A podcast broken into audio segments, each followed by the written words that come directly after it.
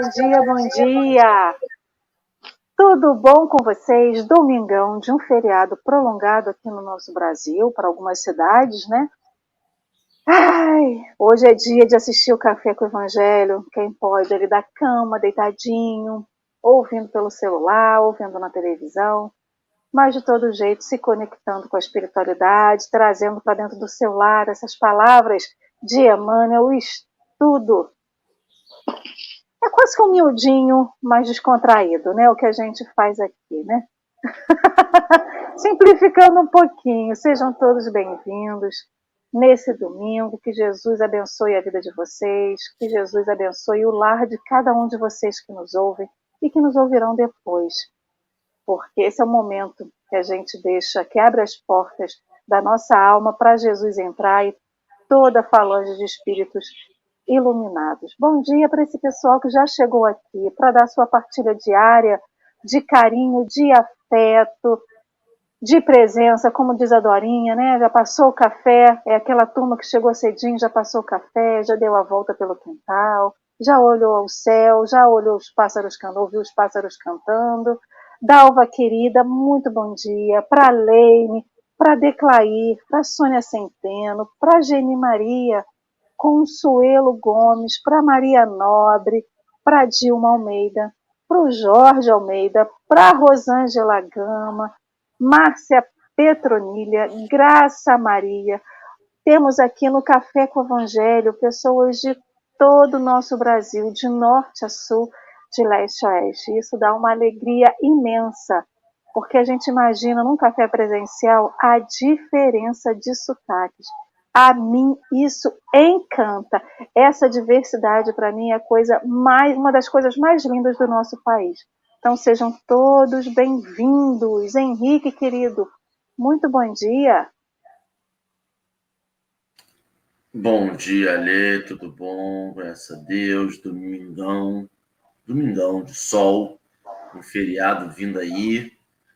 Pessoal vai aproveitar bem, graças a Deus, a gente está podendo voltar um pouquinho ainda, estamos em pandemia, ainda vamos manter os cuidados, máscara, mas temos baixado, graças a Deus, os números, vacinação seguindo. Fiquei na esperança aí de levar minha filha para vacinar já quase, nem acreditei no sonho. Mas aí, como um bom brasileiro, a vacinação deu uma paradinha e ficou para outra semana. Mas vamos que vamos, sigamos. Bom dia. É um grande prazer passar o meu café da manhã, meu domingo, iniciar meu domingo, o grande José Hélio. José, para quem não lhe conhece, porque a rotatividade é grande no café, vai que nunca viu. Ah, quem é essa pessoa aí? Por favor, apresente-se. Olá, pessoal. Bom dia. Estou vendo aí, rapaz, que tem um pessoal que acorda muito cedo, né? Que beleza isso. Não são poucas pessoas, né? Beleza, ótimo. Olha, eu agradeço aí ao convite da Dora, do Henrique, do pessoal, né? Sentindo a falta hoje do meu amigo Marcelo Turra, né? É, que hoje está descansando, né? É, tem que ter um dia de folga, né? Mas... Querendo ou não, aquela sobrinha neta dele tá pesando, né? Tá ali, é, ó. Bom, tá pesadinha, tem que descansar o braço. Isso. Mas agradeço a Dora, a vocês pelo convite. Meu nome é José Hélito, eu atuo no Grupo Espírita Allan Kardec de Araruama e na Associação Médica Espírita de nossa cidade. Né? Então, hoje estamos aqui para bater um papo. Eu estou conhecendo o Alê. Hoje o Henrique eu já conheço de, de outros carnavais. Né? Então, a satisfação é nossa estarmos nessa manhã para a gente aprender conjuntamente sobre as lições do Mestre Jesus.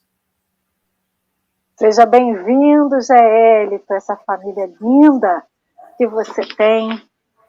Prazer conhecê-lo aqui. A gente diz que é presencialmente, mas é um presencialmente virtual, né? Na é. nossa modalidade que nos permite estarmos juntos nesse café com o Evangelho. Então, que você se sinta mais uma vez acolhido aqui pela turma do Fundão, por esse café com o Evangelho amado, essa grande família que formamos aqui. E Marcelo Turra está descansando, né? está curtindo a sobrinha neta, aquela coisa linda que ele sempre coloca, dá aquele brinde para gente lá nas redes sociais dele. Então, para iniciarmos o nosso estudo dessa, dessa manhã, desse domingão, vamos estudar o versículo 32 do Evangelho de Mateus, que diz assim: Assim, todo aquele que se declarar por mim diante dos homens, eu também me declararei por ele diante do meu Pai que está nos céus. O texto de hoje, ele chama-se Nos Caminhos da Fé. O, o, texto que a gente lê aqui no livro, ele foi publicado no Reformador de 1969, em fevereiro, porém, ele foi publicado também no livro Segue-me. Então, o link que colocaremos aqui para vocês, que o Henrique vai colocar daqui a pouquinho, ele está é o link do livro. Conseguiu achar, Henrique? Ah, então tá bom. O Henrique está colocando aí o link do, do texto, mas o texto que está na publicação do livro segue-me, porque nós, infelizmente, não achamos do reformador, tá bom?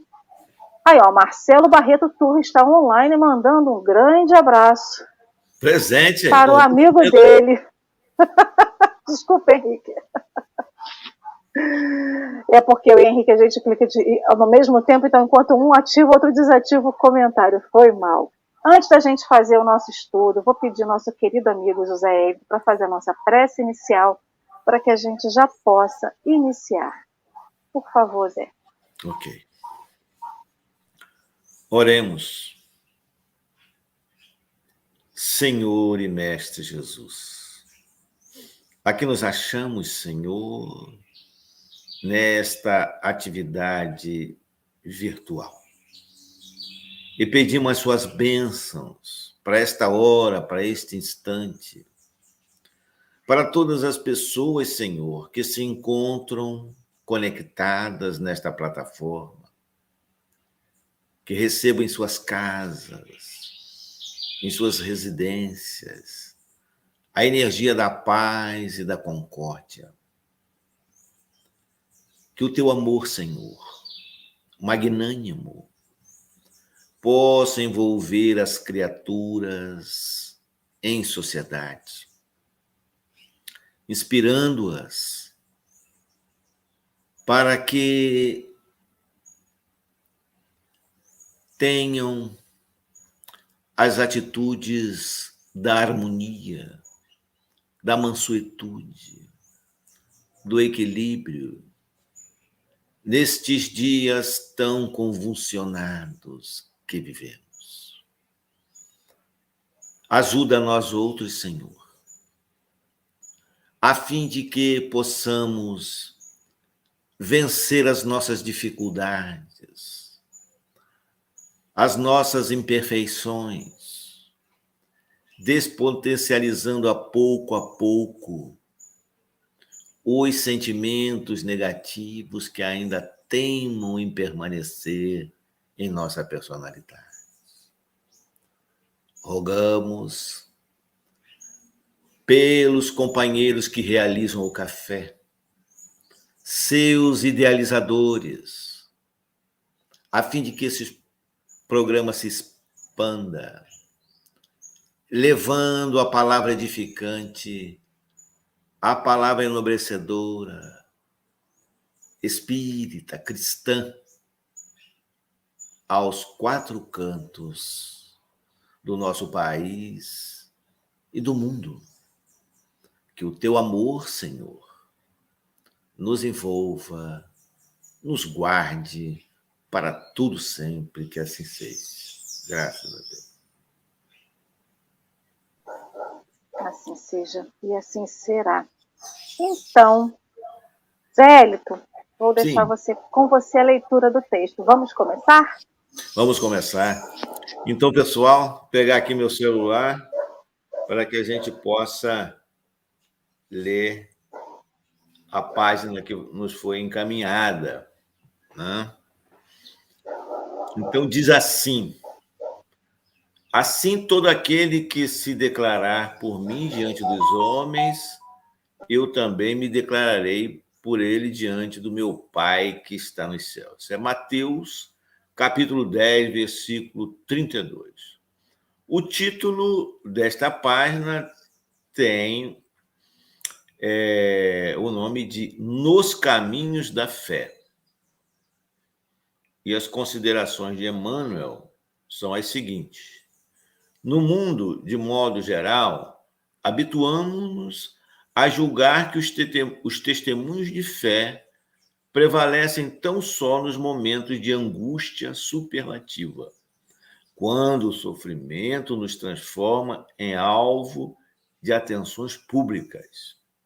Evidentemente, na Terra, as crises de aflição alcançam a todos, cada qual no tempo devido, segundo as lutas regeneradoras que se nos façam necessárias, no curso das quais estamos impelidos a entregar todas as energias de nosso espírito nos atos de fé.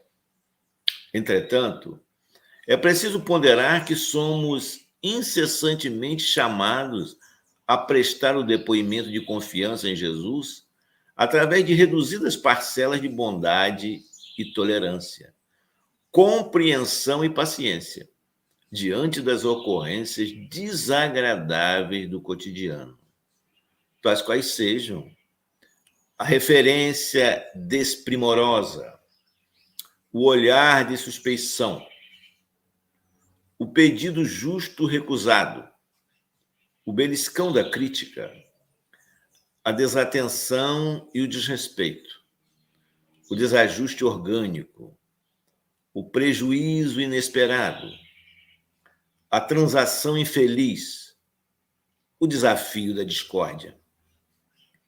Impõe-se-nos a obrigação de confessar-nos seguidores do Cristo por intermédio de definições verbais claras e sinceras. Mas somos igualmente convidados a fazê-lo na superação dos aborrecimentos comuns, porquanto só atravessando as diminutas contrariedades do dia a dia, como grandes ocasiões de revelar confiança em Jesus, é que aprenderemos a suportar as grandes provações como se fossem pequenas. Depois a gente pode ir lendo, né? Também parte do texto, né? Com certeza. Bom, nós vivemos aí em um mundo, né?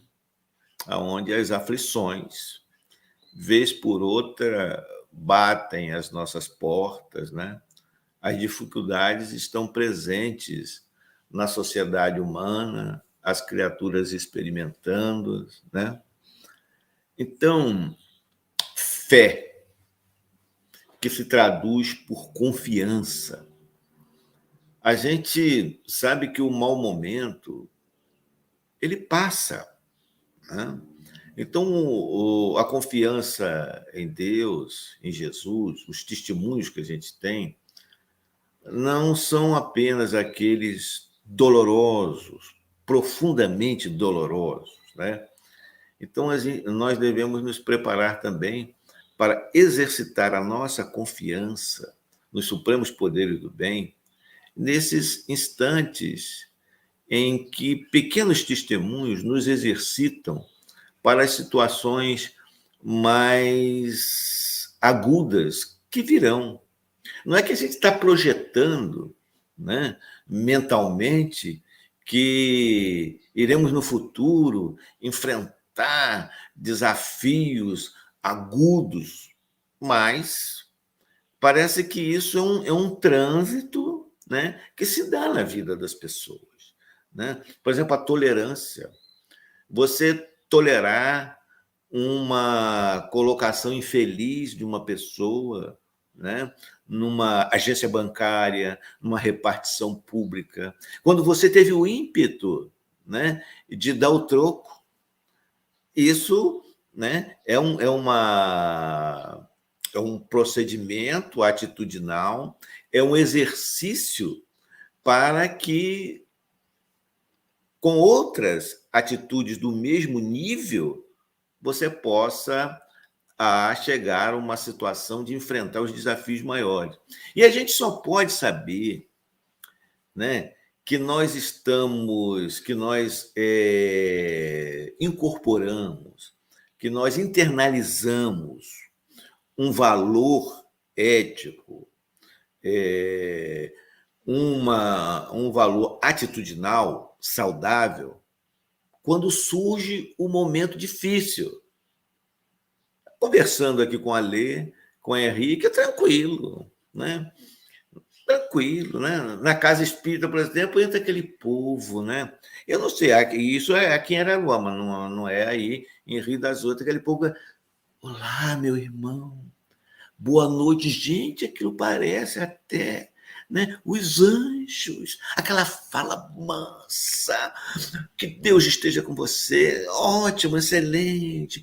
Né? Alguém olha assim e diz assim: Poxa, gente, viver com um homem desse deve ser uma maravilha. Olha só como ele cumprimenta, como ele fala, que coisa maravilhosa, né? Mas quando surge um momento um pouquinho mais complicado, né? parece que ele incorpora um negócio, uma coisa, não é? Ríspido. Meu Deus, não é? Então, meus queridos, a gente toca um pouco nessa né, o tom de, de uma certa um certo humor para a gente ver como é que é, né? Às vezes a gente não suporta, né? A demora de uma fila de caixa eletrônico. Né? Já estamos a reclamar, né? já estamos muitas vezes a discutir né? com o outro. Né? A confiança, por exemplo, nesses momentos que nós vivemos, os tempos chegaram, estão aí. Né? Embora a pandemia assole as criaturas né? e faça as suas vítimas, é, nós temos certeza que essa situação será superada agora. Se vai ser daqui a dois anos, três anos, não sei. Né? Mas temos as vacinas, as pessoas se desesperam. O que eu fiz a Deus né? para merecer isso? Não é verdade? Alguma coisa. É, um espírita falando isso. O que eu fiz a Deus para merecer isso? Né? E a gente ouve isso, a gente olha assim, bom. Então a pessoa está lendo as letras em obras equivocadas, né? O entendimento não está muito claro, não é?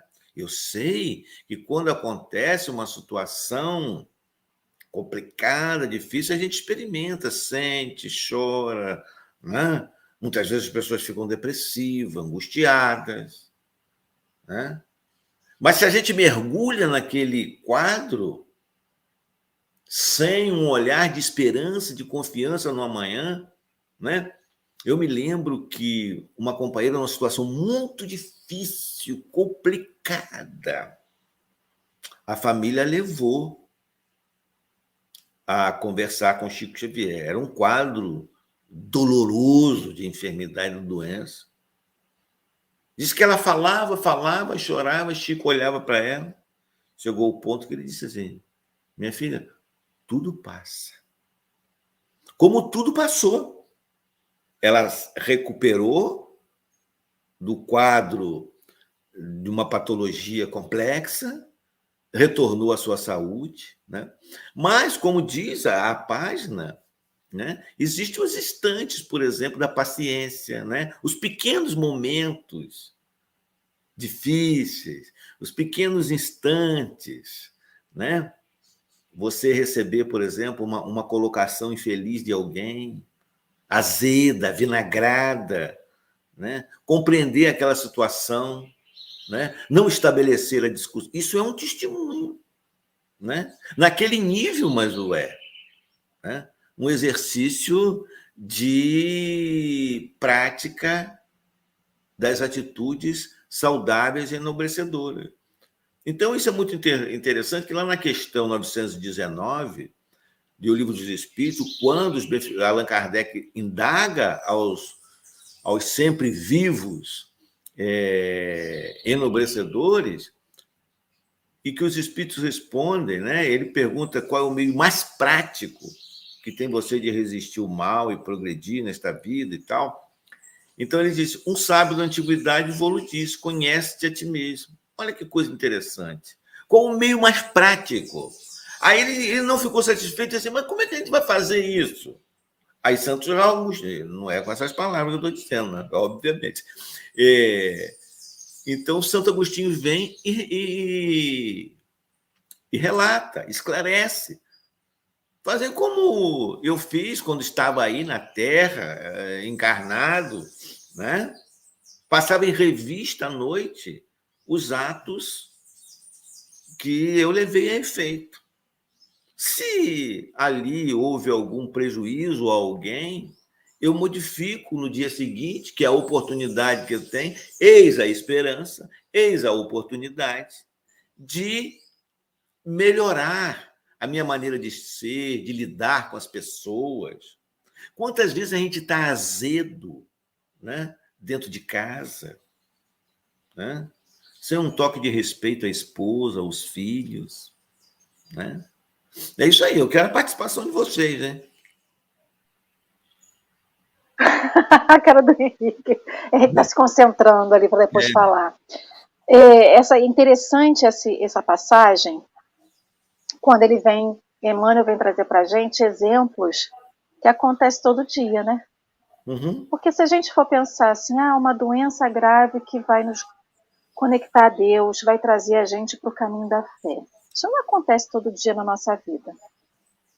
Ah, eu tenho um problema muito grande para resolver que vai me trazer no caminho da fé. Também não vai acontecer todo dia. Então, o que, que Emmanuel traz aqui para gente? Situações que acontecem todo dia. Uhum. Porque ninguém vai para o caminho da fé, ninguém vai dar o seu testemunho de fé a Jesus e a Deus numa coisa pequena. Quer dizer, numa coisa grande que você não acontece todo dia. Uhum. Então, o que, que vai te trazer para o caminho da fé? É o passinho de formiga. Porque a passada grande não é sempre. Não é sempre que a gente vai dar o passada grande. Então, esse passinho da formiga, esse passinho pé ante pé, né? pé depois do pé, uma coisa pequena, é justamente o cotidiano.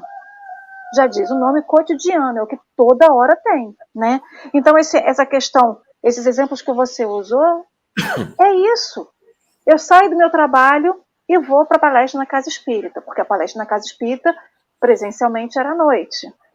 Então eu passei o dia, aquele dia lá no trabalho, distribuindo farpa, que nem um morisco, que nem um porco espinho, distribuindo os espinhos para tudo quanto é lado. Aí eu chego na Casa Espírita e acho que vou exercer na Casa Espírita aquilo que eu não exerci lá no trabalho. Então, foi o olhar de suspensão que eu recebi, foi um desajuste orgânico por acumular sentimentos ruins, raiva, rancor, ou nervoso, ou tensão. Então, isso acontece na nossa vida, dentro de casa e, fora de casa, ou seja, no ambiente doméstico ou fora do ambiente doméstico. Se eu não vou conseguir exercer o caminho da fé nesses pequenos atos, como que eu posso lá na frente querer exercê-lo? Tudo bem que às vezes a gente até consegue, porque a dor é tão grande que nos traz ali, ó, bem juntinhos de Deus. Mas se a gente não conseguir, como o próprio Emmanuel fala, né, de parcelas de bondade, tolerância, compreensão e paciência, como que eu posso começar a aprender a exercê-las cotidianamente só com uma coisa que vai acontecer de vez em quando? Porque é. realmente é. tem algumas coisas que acontecem na nossa vida que vão fazer a gente ficar um pouco mais conectada. Mas isso não vai acontecer sempre. Então, é na rotina que a gente aprende. Uma criança não vai aprender a ler se todo dia a professora não der a lição. Imagina, alguém que quer aprender a ler vai receber a lição hoje, aí daqui a seis meses recebe a lição de novo, daqui a um ano recebe a lição de novo a criança vai aprender a ler? Não vai, ninguém vai conseguir aprender a ler desse jeito. Para isso, a rotina do trabalho é um trabalho de massificação da informação, no caso de aprender a ler. No nosso caso, é a massificação de acontecimentos que nos levem a exercer as nossas atitudes. Sem isso, não tem aprendizado. Porque o caminho da fé ele não é, não é uma coisa pontual. Ele tem que virar uma. tem que ser espontâneo, tem que ser aquela coisa que flui, que nem a gente respirar. Porque como que eu posso dizer para Jesus, não, eu tenho fé em você, tenho super fé. Aí vem uma criaturinha humana e te catuca. Aí você fala assim, não me faça perder a encarnação neste momento, que senão eu vou perder minha encarnação inteira. Né? Não sei se vocês já ouviram falar isso, mas hoje é um meme da vez. Não me faça perder a minha encarnação no momento, nesse momento. Então é aquele momento que a gente tem que exercer e a gente esquece, porque a gente vai aonde? Vai no roupante, vai naquela coisa imediata que sai sem a gente pensar. Não é isso? É, eu acredito até que eu acredito que essas ações é como você está colocando, a gente está tentando conversar aqui. É importante o exercício, né? Diante de há pessoas e eh, as pessoas apresentam dificuldades. Muitas vezes elas são muito tranquilas quando o mar está um mar de rosas, as ondas estão mansas e suaves. Surge alguma situação, seja ela, o pessoal está falando aí, ó, seja ela é, de uma menor gravidade, a pessoa se desajusta, né? É, perde muitas vezes a, a confiança né? É, em Deus, não consegue administrar aquela situação. Né?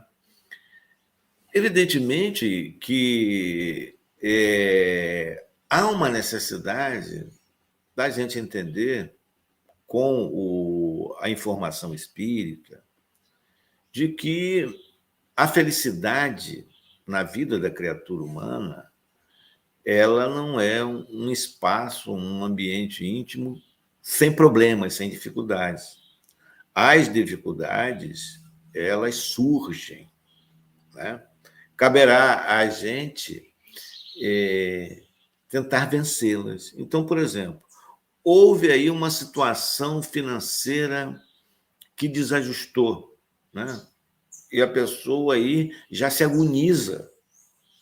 Né? Então, outros vão tentar manter a calma e resolver, né? porque daqui a pouco isso se equaciona.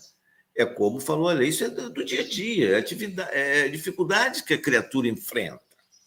Né? A gente chegar no ambiente de trabalho e um colega é, ser áspero, né? ser azedo com, conosco, e aí você, não, eu não vou levar desaforo para casa. Aí em Rio das Ostras não faz isso, mas aqui na região do não é problemático. Mas a pessoa, né? Ah, ah, não, não vou levar desaforo para casa. E a gente está a todo instante lendo, orando, falando, num momento pequeno, que foi uma situação pequena, né? Quem não é, quem não consegue superar uma situação diminuta, como que vai ultrapassar as mais complexas? Esse é um processo do simples para o complexo, né? Já dizia Jean Piaget, não é verdade? Então, meus queridos amigos, né? É, evidentemente, a pessoa diz: não, mas fulano tem sangue de barata. Escutou isso e aquilo vai, uma coisa insignificante. Aquilo vai mexendo com os neurônios da pessoa, vulcanizando. A pessoa tem vontade de retornar e dizer um desabafo, porque aí a inferioridade da criatura se encontra preenchida. Os outros viram você ficar em silêncio, você ouvir aquele desaforo e não estabelecer a confusão das palavras, os supapos das palavras. Você ouviu, silenciou e se afastou. Não era o momento da argumentação, porque o interlocutor estava desajustado. O outro, né, não vou levar desaforo para casa. Né? Às vezes nós, eu não estou falando de perfeição, porque nenhum de nós é perfeito, eu não estou falando disso. Porque às vezes o, a pessoa é, relaciona o espírita com perfeição. Não é isso que eu estou falando. Falando a gente administrar, a gente exercitar no dia a dia isso. Né? Eu estava numa fila de, de, na drogaria, nesse período de pandemia, e uma senhora se aproximou e encostou em mim. Eu falei, senhora, por favor, a senhora se afasta um pouco no distanciamento, entendeu? Sanitário para preservar a minha senhora. Isso aí é uma doideira, o senhor está louco em mim. Falou boas e boas. Numa fraternidade, numa, humani... numa atitude humanista extraordinária, para não dizer o contrário. Eu não estou dizendo que eu sou perfeito, eu apenas tive que me, né, me controlar, administrar aquela situação. Silenciar. Né? É, porque o que, que eu vou fazer? Ela só faltou, o senhor vai virar um jacaré, só falou faltar assim, não é? Você, Mas... Você... Desculpa, falar. pode falar. Não, não, não pode ir. É porque eu lembrei o seguinte, a gente vai, essa, essas coisas do, da rotina, né? Você falou da fila do banco, da fila da drogaria.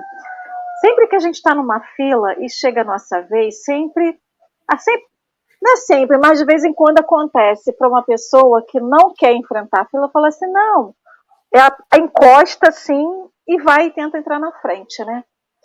As filas do mercado hoje em dia estão assim, porque como os carrinhos teoricamente têm que estar um pouco mais distanciados, sempre vem alguém que, ah, a fila está vazia, não tem ninguém, e tenta dar aquela, aquela meia entrada, né? E o quanto isso exaspera as pessoas. Então, acho que as filas elas são um exemplo prático, seja lá no banco, seja lá em qualquer, na lotérica, enfim, aonde quer que seja, da gente exercer isso. Tem essa questão do espaçamento, que muitas pessoas, né, do distanciamento que as pessoas não estão respeitando, tem essa questão de se, de se oportunizar e entrar na frente para não ter que enfrentar a fila, e o quanto, se a gente parar para observar, esse é um teste, né, de, de observação, se a gente parar em alguns lugares e observar o comportamento dos seres humanos. A gente se animaliza no estalar de dedos. No estalar de dedos, que foi mais ou menos o exemplo que o Zé Hector acabou de falar. Né? Então a gente esquece da racionalidade, esquece justamente desses momentos em que a gente não precisa estar com a água literalmente na boca, mas é o momento da gente exercer aquela o, a água da paz, a água da calma, a, a, a, a calma, do, a água do silêncio, que a gente colocaria na boca para não responder. Então a gente tem que interiorizar isso, né? Então, é nesse momento que sempre vai acontecer, porque sempre a gente tem que estar em algum lugar para exercer a nossa rotina, e que a gente vai ter que tentar, é, a todo custo, exercer o silêncio, a paciência, a tolerância, entender que aquela criatura que está chegando ali querendo furar uma fila, ou está querendo arranjar uma briga porque não quer manter o distanciamento, enfim, sempre tem alguém para levantar, para mostrar as nossas sombras. E as nossas sombras não são tratadas de uma vez só, numa tacada só. Elas são tratadas paulatinamente, né?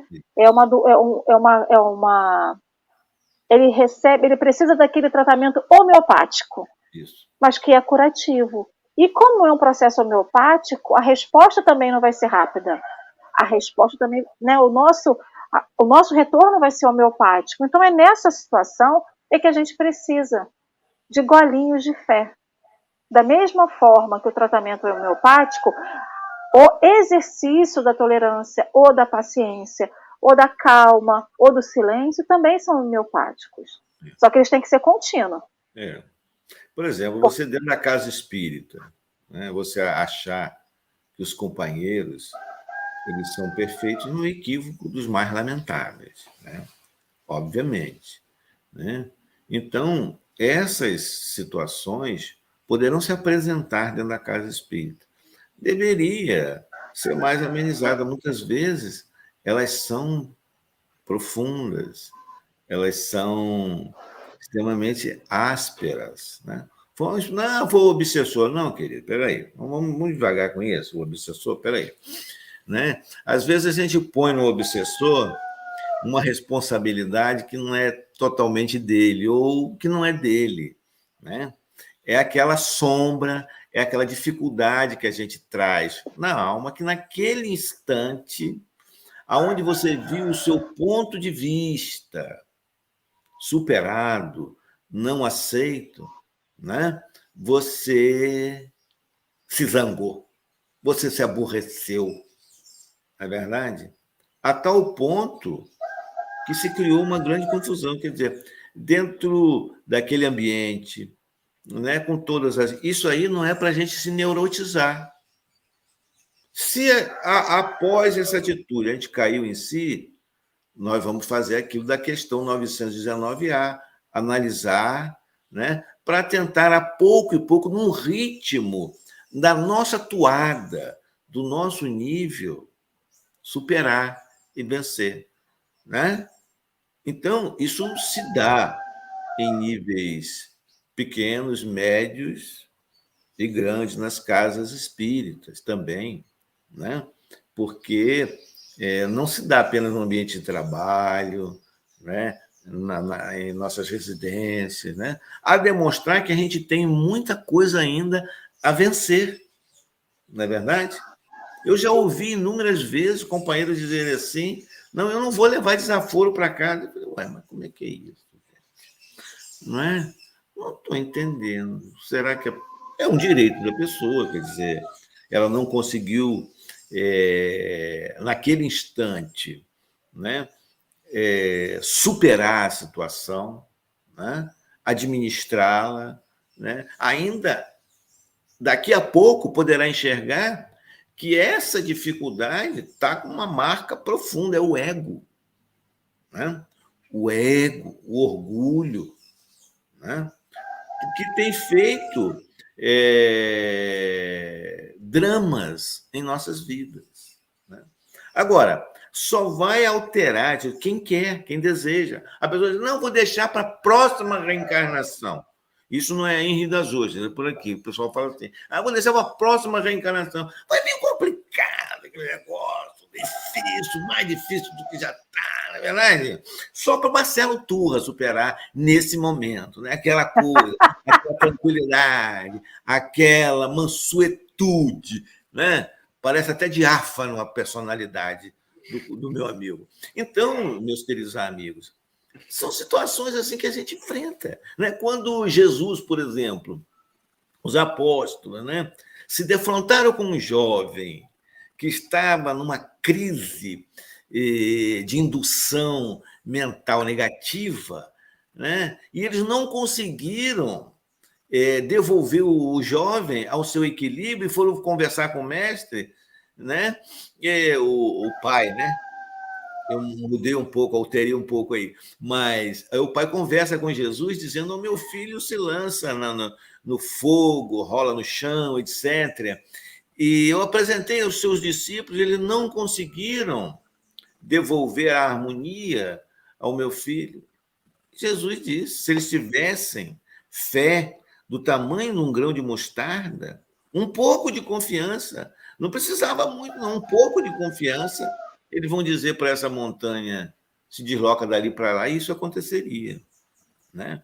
Então, o que muitas vezes nós não temos é um pouco de confiança.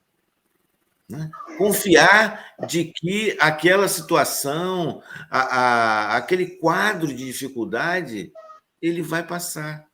Né?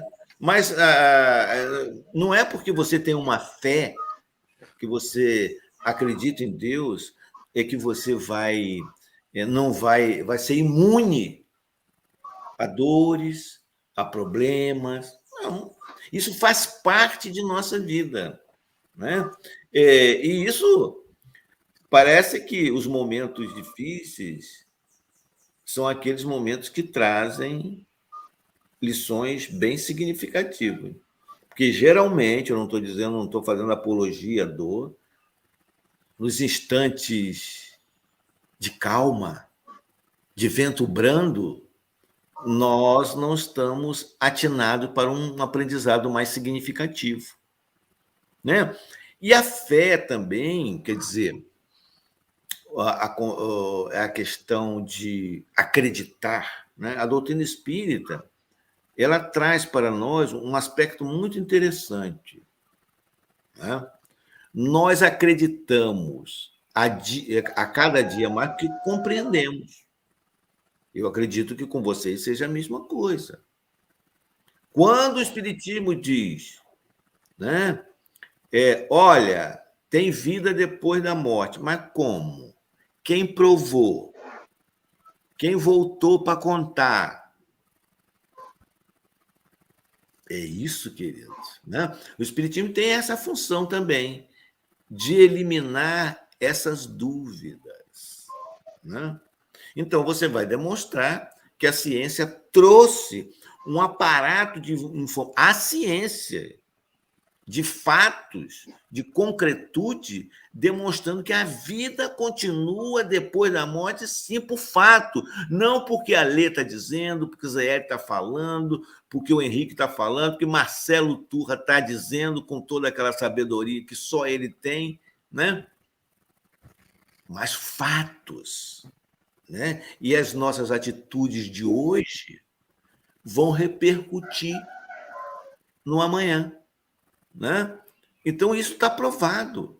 Que a vida continua depois da morte e que nós seremos felizes ou infelizes de acordo com o nosso comportamento de agora. Com certeza. Então, à medida que a gente vai, à medida que a gente vai exercitando e nós vamos realizando os nossos testemunhos, nós vamos nos amadurecendo, crescendo como pessoas, como indivíduos, né? E isso tem um efeito na nossa personalidade e daqui a pouco, quando a gente sair dessa para uma melhor. Com Deus é certeza. queira. Né, Henrique? Henrique Vélito, isso que eu ia falar. A gente está com 43 minutos de live quase e o Henrique está quieto, o povo já está clamando, sentindo falta Ninguém da tá explanação do Henrique. Mentira. Pá, altamente o rapaz falou Henrique, dê voz ao seu coração, meu amigo. Eu, a meu coração fica feliz de escutar o Zé Wellington. Eu já descobri Poxa, isso, eu fico feliz de participar do café. Eu roubo escala. Quando eu vejo que o José vem, eu venho junto para poder Nossa. aprender sempre. Poxa, eu já vi o Marcelo e o José. Quer dizer, na minha. Eu, eu, para falar, eu tinha que acalmar, o meu cérebro estava fervilhando. Mas sabe o que eu estava pensando, José? A gente estava falando aqui que a José Ferro assassinado, você falou tão bem agora, e foi perfeito o que você falou nesse último momento. Só que a gente confunde um pouco com esse, essa fé grão de mostarda e do mover montanha. A gente acha que por ter fé, por confiar na nossa fé, a gente pode alterar as leis divinas. A gente pode deixar as pessoas sem morrer. Não, eu gosto muito do meu, do meu familiar, não vai morrer. Não vai, vai ficar aqui para sempre. Vai virar sementinha, não vai morrer porque eu tenho uma fé maior que tudo e ele não vai passar por isso. E essa, essa, essa percepção que nós temos, às vezes alterada, dessa fé que não passa por problema, e, e desse entendimento da doutrina que nós temos, quando está tudo bem, é perfeito. Quando a gente está bem, a gente consegue pensar em problemas que a gente vai ter no futuro e como que a gente vai responder esses problemas no futuro na paz. Na hora do problema, a gente dá aquela tremida, né? E é interessante porque, assim, é um exercício. E eu acho legal as palavras que ele usa, porque ele fala caminho. E é interessante porque você pode pensar assim: tem vários caminhos da fé. Vários. A destinação final é a mesma. A destinação final, que é o amor, que é a crença, que é esse bem viver, a gente escolhe só para onde vai. E como que a gente vai passar por aquilo.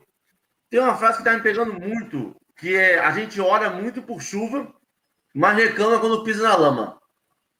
A gente reclama, ora muito porque eu quero ser forte, eu quero ser, eu quero ter a paz de Chico, eu quero ter. Mas imagina Chico, os problemas de saúde que ele tinha nessa encarnação. Imagina Chico, o Emmanuel, essa pessoa que está aqui escrevendo, do lado dele falando. Cada errinho, cada falha, essa palavra amorosa de Emmanuel, que bota para cima sempre, imagina, do lado ali, assim, pelo amor de Deus, né? E a gente quer isso pra gente. A gente só quer chegar lá. A gente quer o destino final. essa, essa, esse caminho, esse tortuoso. E aí me lembra muito de improviso. A Lê falou sobre improviso do bem, né? Improviso, improviso. A gente tem a noção, percepção errada de que improviso é pegar um pedaço de madeira, pegar um pedaço de ferro e do improviso surgiu uma enxada. Do improviso surgiu uma faca. Não. O improviso nada mais é do que a utilização dos conhecimentos em momentos inesperados. Eu aprendi isso porque eu, eu, uma vez na vida eu fui tocar trompete e me falaram sempre, eu sempre lembrava que jazz era improviso. Jazz é improviso. E aí quando eu fui ver, o jazz não é improviso, mas o improviso é a utilização de conhecimentos em momentos inesperados. Alguém puxa, você vai improvisa em cima, em cima de uma escala de não sei o quê. Você... E a gente tem que ter noção disso. Que esse, quando a gente passa por esses percalços, esses, esses, essas atribuições da, atribuições da vida, a gente tem que utilizar o nosso conhecimento prévio. E como é que a gente atinge conhecimento prévio? É a pessoa passando na nossa fila, é a pessoa chegando perto da drogaria e falando assim: posso ficar do seu ladinho, fungando no seu cangote, sentindo o seu perfume? e você fala assim: o perfume chega aí, é importado.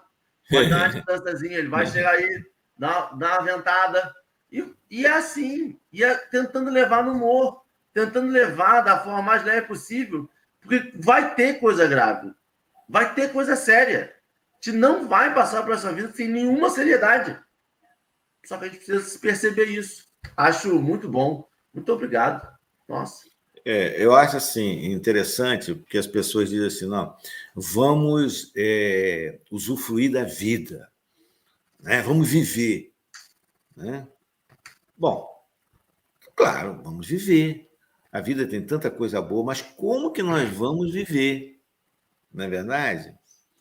Quando nós vamos, por exemplo, observar as praias cheias e as pessoas não se preocupando com o outro, olha o testemunho aí. É um testemunho simples, hein? É um testemunho simples. Aí nós observamos a falta de conscientização das pessoas e a indiferença das pessoas, Ale e, e Henrique. Uma coisa simples, uma coisa que é informada que diz assim: olha, tem um órgão, um órgão idôneo, um órgão, vários órgãos idôneos a informar a criatura humana e dizer assim: olha, vamos, gente, ver isso. A indiferença da criatura humana. É impressionante o egoísmo. Né? Mas aí ele vai para a praia, ele não quer saber. Aquele tumulto, e não tem máscara, não tem nada, o instante de mergulhar, né? de se esticar na areia, de pegar aquele bronze tipo Marcelo Tua, que é amado e tal, aquela coisa. Né? Quando ele pega aqueles rios. Né? Mas, o, mas ele não, o Marcelo ele respeita. Né?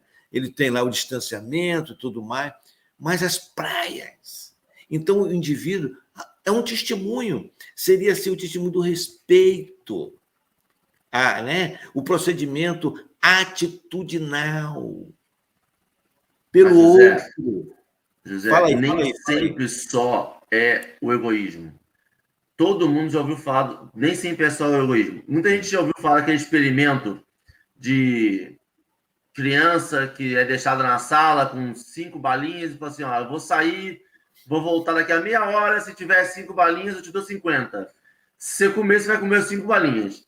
99% de todo mundo, das crianças, come as cinco balinhas e não espera 50 balinhas de amanhã.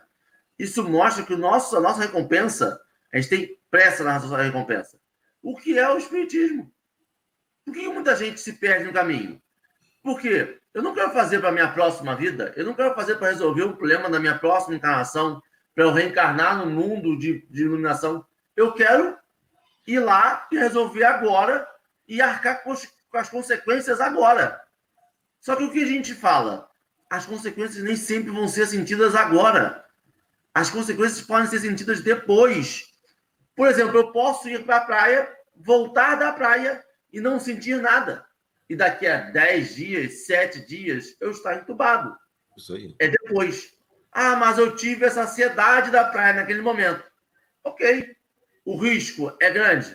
É. E a gente faz essas escolhas diariamente. Por exemplo, uma escolha que a gente faz disso é quando a gente fala aquele discurso: essa vai ficar para minha próxima reencarnação. Eu já identifiquei o problema. Eu estudo a doutrina espírita que me diz que eu vou depois resolver esse problema, mas eu faço o quê? Eu adio. E deixa ver qual é a consequência. Que a gente sabe que não é boa.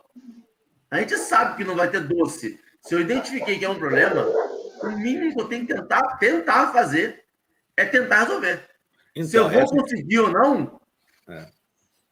Essa questão, por exemplo, do hedonismo, de experimentar agora, é, usufruir, gozar daquele instante, daquele momento, independente do outro. Então, nós estamos vendo, né? É uma questão simples, uma, a falta da conscientização e da indiferença ao outro, ao semelhante. O indivíduo, ele não, não, a paciência que o texto fala, né? Você exercitar a paciência também, que daqui a pouco, né? É, vai estar mais amenizado e vai estar solucionado, não sabemos quando. Mas a criatura humana quer aquele instante, ele quer de qualquer jeito e isso vai acontecer com o vizinho, não acontece com ele. Ele pode não, estar sintomático. Quando acontece, ele pode é estar culpa de alguém. Não é uhum. culpa sua, é culpa de alguém. De alguém. Quando acontece, Exatamente. você distribui culpa. Exatamente. Não é? Posso Gostei. fazer uma. Gostei do Henrique. O Henrique agora. Agora ele fez. Se o café fosse às oito, era outra.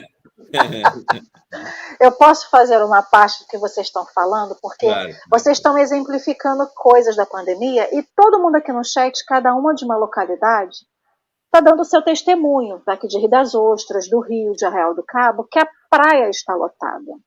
E aí me remeteu isso a uma passagem aqui do livro, do texto de Emmanuel, que ele fala assim: Impõe-se-nos a obrigação de confessar-nos seguidores do Cristo por intermédio de definições verbais claras e sinceras, mas somos igualmente convidados a fazê-lo na superação dos aborrecimentos comuns. Aí eu queria pegar esses exemplos porque é o seguinte: as palavras do Cristo não chegaram para mim, para o Henrique, para o José, porque a gente é espírita. As palavras do Cristo chegam para todos aqueles que conhecem a palavra do Cristo e são cristãos, independente de religião. Então, é nesse testemunho diário é que somos chamados a ter as nossas atitudes. Então, quando é, nós estamos aqui, de modo algum, criticando quem está lá na praia, cada um faz aquilo que quer, é o exercício do seu livre-arbítrio com a sua consciência, ok. Mas, se temos o chamado do Cristo, se acreditamos nessa palavra cristã, nesse testemunho que ele nos conclama, que é nessa superação dos aborrecimentos diários ou dos obstáculos comuns, aqui está como aborrecimento, mas poderíamos botar como obstáculos, podemos colocar como qualquer outra palavra, é nisso. Então não adianta pegar o evangelho, seja ele espírita, seja ele de qualquer outra religião, levantar e só tentar me dizer seguidora do Cristo por ler, por, do que sai daqui para fora, da boca para fora, né? Se as minhas atitudes não tiverem em concordância com aquilo que eu leio, que eu estudo, que eu falo, nada vai adiantar. É esse testemunho do caminho da fé que Jesus nos conclama a todo momento. Vivemos durante, desde o início do, de março, no final do março do ano passado, de 2020, estamos sendo conclamados a esse caminho da fé diariamente. Quando a gente liga a televisão, foi março do ano passado, 2020, no final de março, quando o Brasil parou. Então, está desde o ano passado que a gente todo dia tem que tentar ficar nesse caminho da fé. Quando a gente vê nas datas comemorativas, nos feriados, foi no final do ano, foi no carnaval, sempre teve aquele momento em que a gente se exasperava pelas atitudes do outro. E aí o Emmanuel vai dizer aqui para gente, vocês têm que exercer o caminho da fé é nesse cotidiano. Quando o nosso cotidiano para nós está ok, mas a gente vê o do outro e se incomoda, mas o outro vai colher todos os frutos que ele está plantando. E aí ele vai ter que exercer, aí o outro vai ter que exercer esse caminho da fé na dificuldade. Às vezes, no, no momento derradeiro. Entender isso do outro também é um processo do caminho da fé para a gente. Porque a gente também quer o imediatista para a gente, mas a gente quer o imediatismo também para o outro. A gente quer comer cinco balinhas hoje, não quer esperar as cinco balinhas de amanhã, mas a gente também quer que o amiguinho coma cinco, não quer que o amiguinho coma as cinco balinhas. Pode falar, Henrique. Você... É a balinha que sobrou do outro que comeu as cinco. Se ele comeu as cinco, sobrou as 50, eu quero as 50 dele. Me dá. O problema é que o imediatismo a gente quer para nós, mas a gente também quer impor ao outro. Isso que é o mais difícil, é entender que o outro ele não quer. Ele nem quer uma coisa, ele não quer nem outra. É difícil. E entender isso, entender que o outro é o outro e tem o caminho dele, o caminho da fé dele. Ah, desculpa, ele está dando barulho aí. Entender que o outro é o, tem o caminho dele também é estar no nosso caminho da fé. Porque, infelizmente, é, a gente se incomoda muito com o que o outro ainda faz. Não porque queremos tomar conta da vida do outro, não é isso. Mas porque a gente se exaspera nesse momento de pandemia, porque todo mundo quer abrir a janela, que nem os filmes, a gente quer abrir a janela sem máscara e respirar sem a máscara na rua, em qualquer ambiente. Todo mundo almeja isso. Enquanto todo mundo não tiver com o mesmo pensamento, não sairemos, demoraríamos muito mais ainda para sair. E isso também é o caminho da fé. É difícil. Para Chuchu, eu deixo isso como minha consideração final. Vou passar para o Henrique as considerações finais dele, porque já estamos com 57 minutos e ainda não tivemos liberação para o brunch do Café com o Evangelho, que é aquele café da manhã que junta com o almoço, que a gente pode ficar aí até uma hora da tarde. Como não temos liberação para isso da espiritualidade amiga, né? Que não liberou ainda para a gente, porque temos uma hora. Eu vou deixar o Henrique, então, com as considerações dele. Não, eu acho que eu botei o chat da, da espiritualidade amiga, chamada Dora. Ela ainda não liberou. Eu acho mesmo domingo, né? Domingo Domingo. Sabe que ali estava falando aí agora, e eu estava lendo o chat, muita gente perguntando como controlar esse julgamento, né? Aí eu estava pensando, cara, a gente só julga as pessoas que estão na praia porque é um conhecimento sacramentado que o momento é de controle da pandemia e que não é momento de sair ainda. Isso é um conhecimento pacífico de que não é momento de aglomeração, né? E aí a gente se sente no direito, às vezes, de julgar, porque, pô, todo mundo sabe que não é assim, não pode fazer. Aí eu pensei, me pensei, me peguei pensando quantos erros eu cometo que eu sei que está errado, que é consenso geral de que está errado, mas eu cometo mesmo assim e não quero julgamento. Porque é muito fácil quando está todo mundo errando e você consegue perceber. Mas quantos nós cometemos esses pequenos erros e nós não, não, não nos julgamos? Ou se julgamos, somos condescendentes com nossos erros. Eu estou no ponto que eu julgo mas eu não tomo atitude. Eu, eu sei que, assim, há um, uma diferença entre julgar e, e, tomar atitude.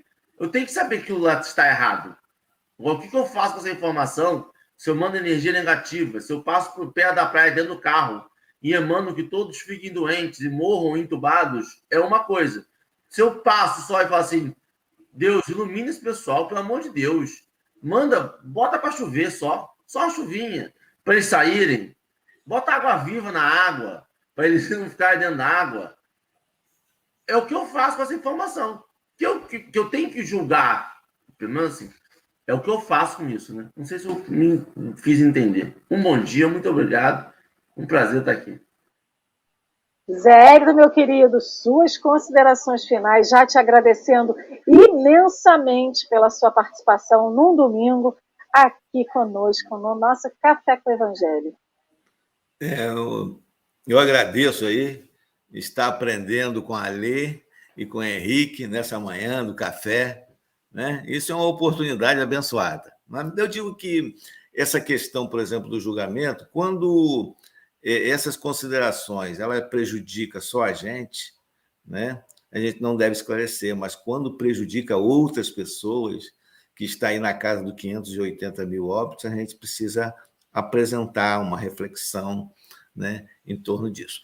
Então, eu agradeço muito esta oportunidade abençoada. Aprendi muito nessa manhã com a ausência do meu estimado amigo Marcelo Turra, aquela figura extraordinária, né? e, evidentemente, com duas figuras do mesmo naipe, né? a Lê e o Henrique. Olha, gente, muito obrigado, agradeço a Dora, a todos vocês, aos companheiros aí do chat.